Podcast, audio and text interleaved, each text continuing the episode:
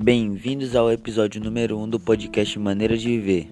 Eu sou Pedro Guilherme e juntamente com a Dina Maria viemos te apresentar muita informação.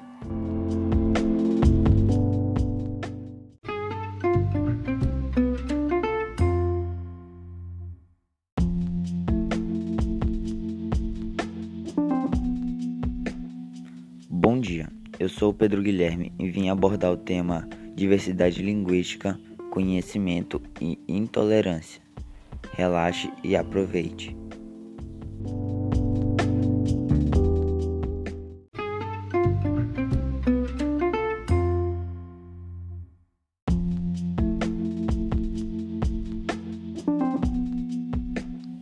Diversidade linguística e conhecimento.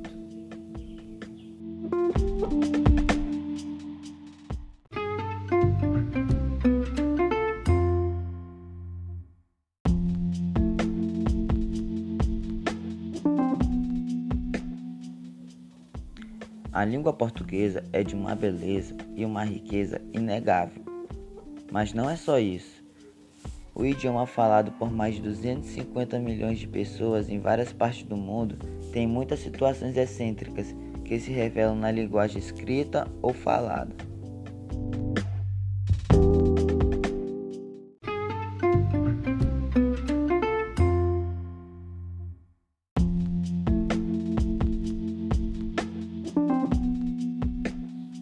A língua portuguesa é uma unidade composta por diversas variantes e sofre várias transformações.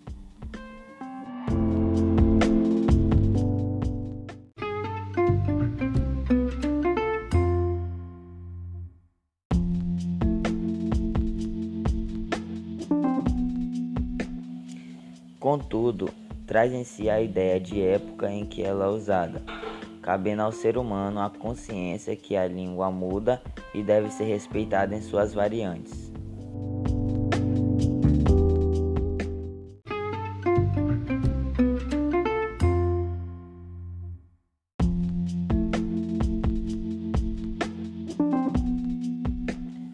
O neologismo é a área que aborda o surgimento das novas palavras.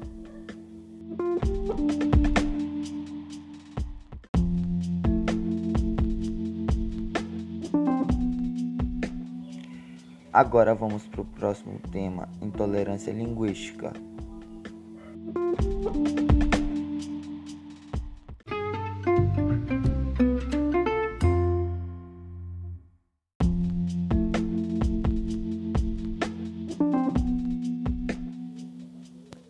Do século XVIII ao século XX, podemos pegar as ideias de um filósofo italiano que foi morto recentemente no ano de 2004 ele tratava das razões da tolerância.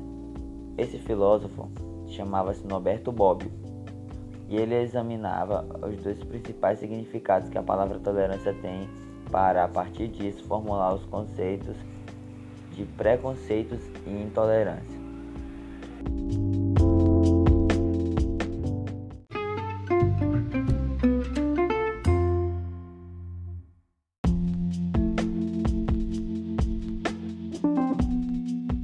Termo tolerância, diz ele, pode, em seu sentido mais comum, ser empregado em referência à aceitação da diversidade de crenças e opiniões, principalmente religiosas e políticas.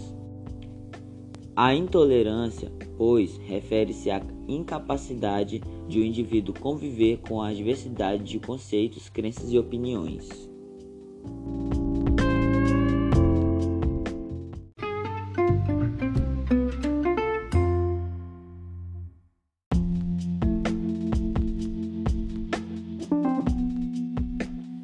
A língua portuguesa é uma unidade composta por diversas variantes e sofre várias transformações.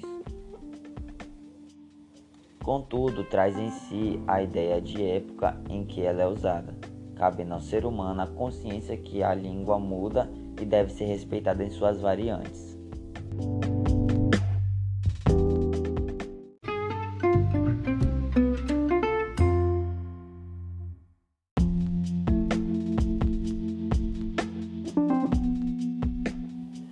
Mas na verdade, o que é essencial nisso?